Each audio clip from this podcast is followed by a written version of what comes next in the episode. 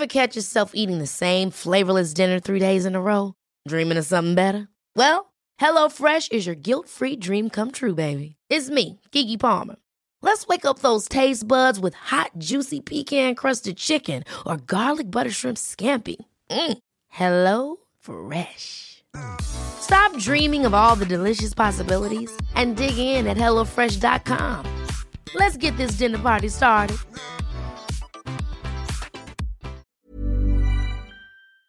Une création Chiquito Productions. Simone de Beauvoir écrivait On ne naît pas femme, on le devient. Elles sont influentes, puissantes, passionnées ou encore ambitieuses. Leur réussite, elles ne la doivent qu'à elles-mêmes. Mes invités se livrent sur leurs choix, leurs succès, les obstacles aussi parfois. Leur point commun Elles ont toutes un parcours inspirant. À travers leurs histoires, c'est une voix pour les générations futures. Je suis Florence Grisy. Bienvenue dans Femmes d'avenir. Je suis lieutenant-colonel de l'armée israélienne et l'idée est que nous travaillions ensemble, d'égal à égal. On en reparlera quand il faudra apporter quelque chose de lourd. Alors cette dimension femme est très très importante dans, dans le rôle de pouvoir que vous avez. Les femmes sont des êtres humains doués d'un cerveau. Je ne vois pas pourquoi euh, il y a une telle surprise. Ça ne surprend pas les femmes, ça surprend les hommes. Est-ce que vous avez travaillé avec des femmes dans le bâtiment, monsieur? Jamais. Et je vois pas le moment où ça viendra. J'ai ressorti une lettre là que le directeur de l'école a reçue. Messieurs, j'ai bien réfléchi. Il est impossible que j'emploie votre stagiaire. Je ne vois pas cette petite demoiselle avoir suffisamment de résistance aussi bien physique qu'intellectuelle.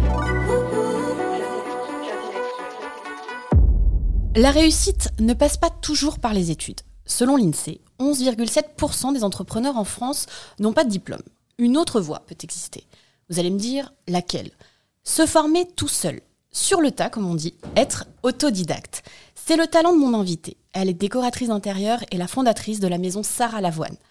Je suis ravie de recevoir Sarah Poniatowski dans Femmes d'avenir. Bonjour Sarah. Bonjour. Merci de nous accueillir aujourd'hui. Avec plaisir. J'aimerais débuter ce podcast par la citation d'un livre que tu affectionnes particulièrement, La ferme africaine de Karen Blixen. Bien des gens penseront qu'il est insensé d'attendre un signe du destin. Pour en arriver là, à vrai dire, il faut un état d'esprit que tout le monde, heureusement, ne connaît pas. Mais à ceux qui l'ont connu et qui demandent un signe, la réponse ne peut manquer. Elle est une conséquence de la demande. En quoi ce passage résonne en toi? Fait, toute la vie de Karen Blixen résonne en moi. Donc, euh, il faut bien choisir un passage. Il faut choisir un passage. Sinon, c'est vrai que c'est une, une femme à une époque quand même assez lointaine, qui est d'une autonomie, d'une liberté et d'une audace folle. Et puis, euh, partir vivre au Kenya, c'est un peu mon rêve. Donc oui, bien sûr, ça résonne en moi et, euh, et j'aime ce personnage. J'aimerais m'intéresser tout d'abord à ton enfance. Sarah, quelle petite fille étais-tu? Euh, plutôt joyeuse, euh, casse-cou, euh, garçon manqué, la deuxième. Donc euh, j'ai une sœur aînée euh, qui était très belle, avec ses longs cheveux blonds. Moi, je pense que ma mère voulait un garçon, donc euh, j'avais toujours les cheveux courts. Euh, Oui, j'ai- vu ça en écoutant euh, des interviews, notamment une où ça m'a fait sourire, puisque euh, tu n'as pas eu le droit d'avoir les cheveux longs avant l'âge de tes 14 ans. Ouais. Donc bon, mais, euh, mais bon, voilà, plutôt euh, positive, rigolote, tranquille. Je vais faire appel à tes souvenirs maintenant avec deux génériques. Au pays de Candy, comme dans tous les pays. Le premier et le second. on traverse tout l'univers aussi vite que la lumière. Pourquoi tu as choisi euh, ces deux personnages comme héros et héroïnes d'enfance Bah, parce que tu m'as demandé de choisir, donc j'ai déjà Oui. du mal à choisir. mais c'est vrai que bah, c'est Goldorak, bon, c'est peut-être mon côté garçon manqué, mais c'était le premier, notre premier héros, bah, notre sauveur, euh, comme ça. Donc, il est tellement sympathique et, et aussi un peu futuriste avec euh, ses mangas, ses premiers mangas. Donc, euh, voilà. Et puis, bah, Candy, pareil. Donc, ça n'empêche pas que j'adorais les Disney. hein. Bien sûr. Mais franchement, quand tu regardes les Disney avec du recul, euh, bah, c'est comme très triste. Il y a toujours un père ou une mère morte. Toujours. Il y a toujours quelqu'un tu pleures beaucoup. Tu, voilà. Alors bon, voilà, c'est pas la même chose. Euh, donc, euh, Goldorak. Goldorak quand même. Ouais, On- et je me souviens de mon père, il travaillait au journal Vogue et il était parti au Japon et il m'avait rapporté une figurine de Goldorak qui lançait des, qui t'appuyait sur les bras et ça lançait des flèches, je sais pas quoi, donc c'était génial. Lorsque tu commences tes études, tu t'orientes pas immédiatement vers la décoration, tu t'intéresses à la philosophie, au théâtre, tu quittes la maison à l'âge de 19 ans euh, pour étudier à New York. Euh, tes parents t'ont encouragé dans la voie que tu avais choisie? Oui, enfin, mes parents m'ont bloqué dans rien, en tout cas. Donc, c'est une chance. C'est une pas- chance. Oui, oui. Euh, ils m'ont pas empêché de faire quoi que ce soit. Et euh, donc, euh, après, m'encourager. bah, oui, c'est une sorte d'encouragement, bien sûr. Tu m'as confié que ta mère avait joué un rôle majeur dans ta carrière. Elle était aussi décoratrice. Tu as donc baigné dans cet univers depuis toute petite. Tu as même travaillé avec elle durant deux ans. C'est un modèle pour toi? Bah, bien sûr. Et puis, c'est- j'ai commencé à travailler dans ce métier avec elle. Donc, elle m'a tout appris, finalement. Et c'est pas facile, forcément, de travailler avec sa mère. Oui, c'est ce que j'avais envie de te, mais dire. c'est une bonne école. Euh, donc j'ai toujours enfin, on est une famille de femmes qui ont toujours travaillé, qui sont des femmes euh, libres et autonomes. Et, et c'est vrai que euh, ma mère a toujours beaucoup travaillé alors qu'on était quatre enfants. Et donc un jour, je me suis réveillée, je lui ai dit bah, j'aimerais bien travailler avec toi. J'étais assez surprise et, euh, et apprendre. Donc voilà, j'ai appris pendant deux ans effectivement avec elle. Après deux ans avec un autre copain architecte et après j'ai monté ma boîte. Quelle était ton ambition à sa création? Bah, pareil, toujours pareil. on- la liberté revient toujours. Donc, euh, au lieu de travailler pour quelqu'un, et j'avais quand même un petit réseau, j'avais des clients, tout ça, et j'étais pas forcément bien géré parce que c'était pas ma boîte. Bah, je me suis dit, bah, autant monter ma boîte. Donc, euh, moi, bah, j'aurais les mêmes clients, mais je serais responsable de mes chantiers. Et des retards, des galères ou des choses qui se passent Oui, voilà, c'est ça. Aussi bien les Ah, bah, avantages oui. que les inconvénients euh, d'être Oui. chef d'entreprise. Exactement. Et donc, euh, petit à petit, bah voilà, avec le bouche à oreille. Mais pendant des années, c'était vraiment que de l'archi d'intérieur, que des chantiers. Et puis après, et, euh, Edouard, mon direct. Non, après, j'ai ouvert un showroom. Mais, euh, et après, on a structuré vraiment pour que ça devienne Maison Sarah, et créer la marque. Tu as signé les intérieurs de plusieurs grandes entreprises, comme Mhm. L'Oréal, Facebook ou encore Mage. Tu es à la tête d'une société qui prospère d'année en année.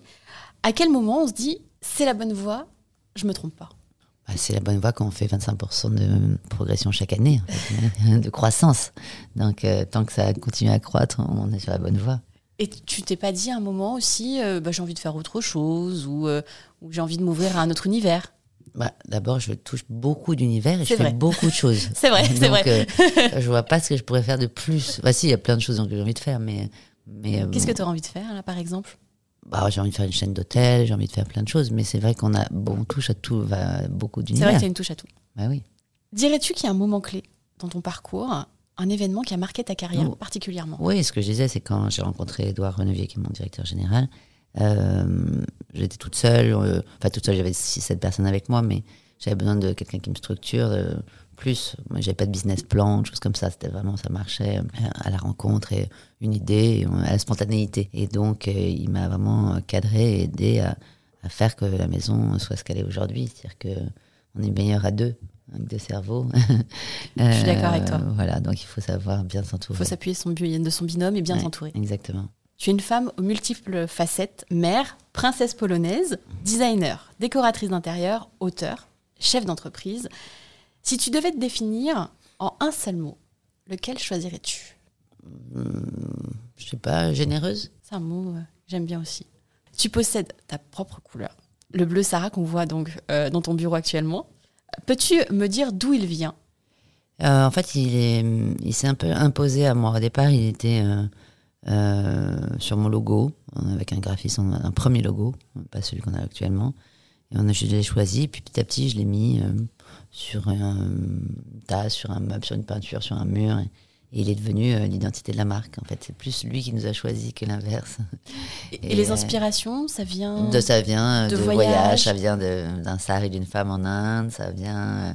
euh, Enfin, j'ai toujours affectionné les bleus, donc que ce soit le bleu majorel, le bleu clin, enfin, voilà, ça, c'est des choses qui résonnent beaucoup dans mon enfance. Et, euh, et donc, c'est vrai d'avoir ce bleu comme ça, qui est un peu bleu-vert, euh, qu'on a réussi à créer un autre bleu. Ouais, c'est très, très. C'est un bon compagnon. J'ai envie de te demander, si c'était à refaire, est-ce que tu ferais différemment? Euh, non, je crois pas. Euh, si peut-être quand même je ferais une école parce que c'est assez frustrant de ne pas savoir. euh, moi qui aime être libre et de faire les choses moi-même, il y a plein de choses que je ne sais pas faire. Je sais pas dessiner. Tu sais pas dessiner, Non. oui, c'est ça, c'est ce que j'ai Et, et ça, je- j'aurais bien aimé faire une école pour apprendre à dessiner. Sinon, tout le reste. euh, Sinon, ça va plutôt. On va pas se plaindre. c'est vrai, je crois que tu t'en sors plutôt pas mal. Tu es une autodidacte, euh, tu n'as suivi donc aucune formation, comme tu l'as dit, de décoratrice. Tu excelles aujourd'hui dans ton domaine et les plus grands font appel à toi. Mais j'ai forcément envie de te demander, est-ce qu'à un moment, tu as souffert de ce fameux syndrome de l'imposteur? Oui, oui, bien sûr. Ben, et j'en souffre en- encore. Enfin, j'en souffre encore. C'est. euh, Même aujourd'hui? Oui, mais parce que c'est parfois, c'est enfin, c'est peut-être très parisien d'ailleurs, mais euh, quand on fait une marque, enfin, quand on est archi, en général, on n'est que archi. Archi d'intérieur, on n'a pas forcément une marque avec plein de boutiques et tout ça. Donc, et des cases. Des cases, il faut rentrer dans les il cases. faut rentrer dans les cases. Et nous, on a bousculé un peu les codes. C'est-à-dire qu'on a un modèle qui n'existe pas forcément, où on fait en même temps de l'archi, de ce qui est notre haute couture, et en même temps une marque beaucoup plus accessible, même si c'est du haut de gamme, mais ça reste quand même.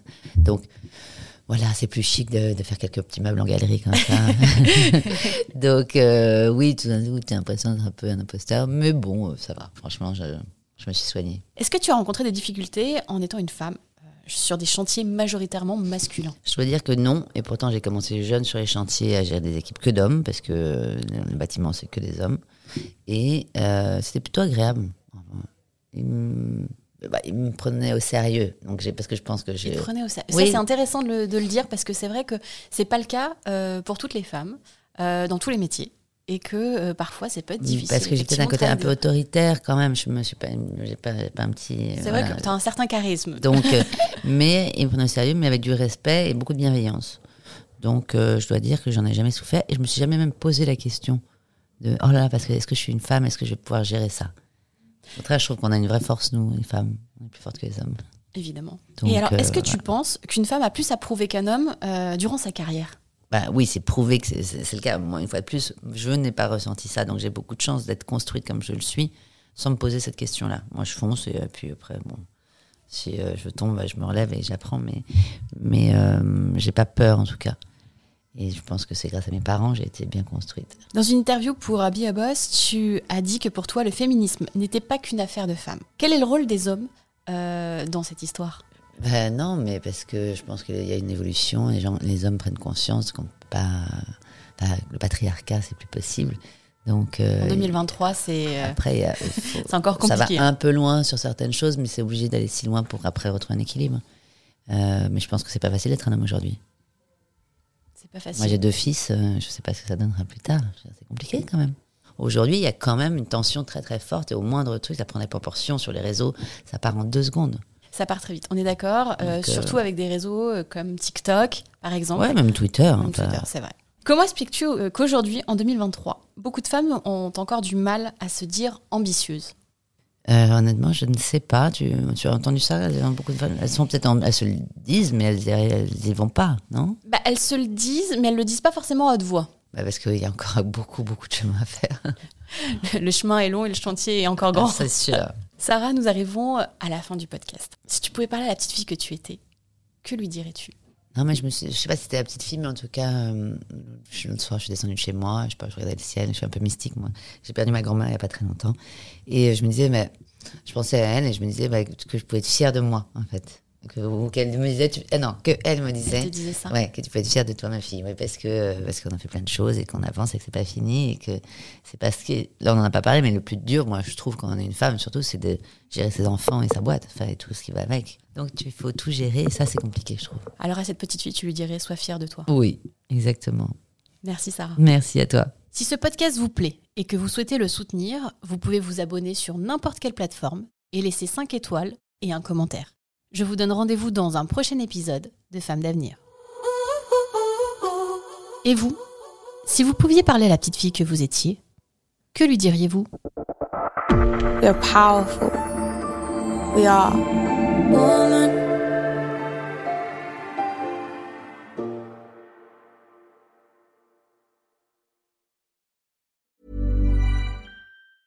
Hey, it's Danny Pellegrino from Everything Iconic. Ready to upgrade your style game without blowing your budget? Check out Quince. They've got all the good stuff shirts and polos, activewear, and fine leather goods, all at 50 to 80% less than other high end brands. And the best part? They're all about safe, ethical, and responsible manufacturing. Get that luxury vibe without the luxury price tag. Hit up quince.com slash upgrade for free shipping and 365 day returns on your next order. That's quince.com slash upgrade.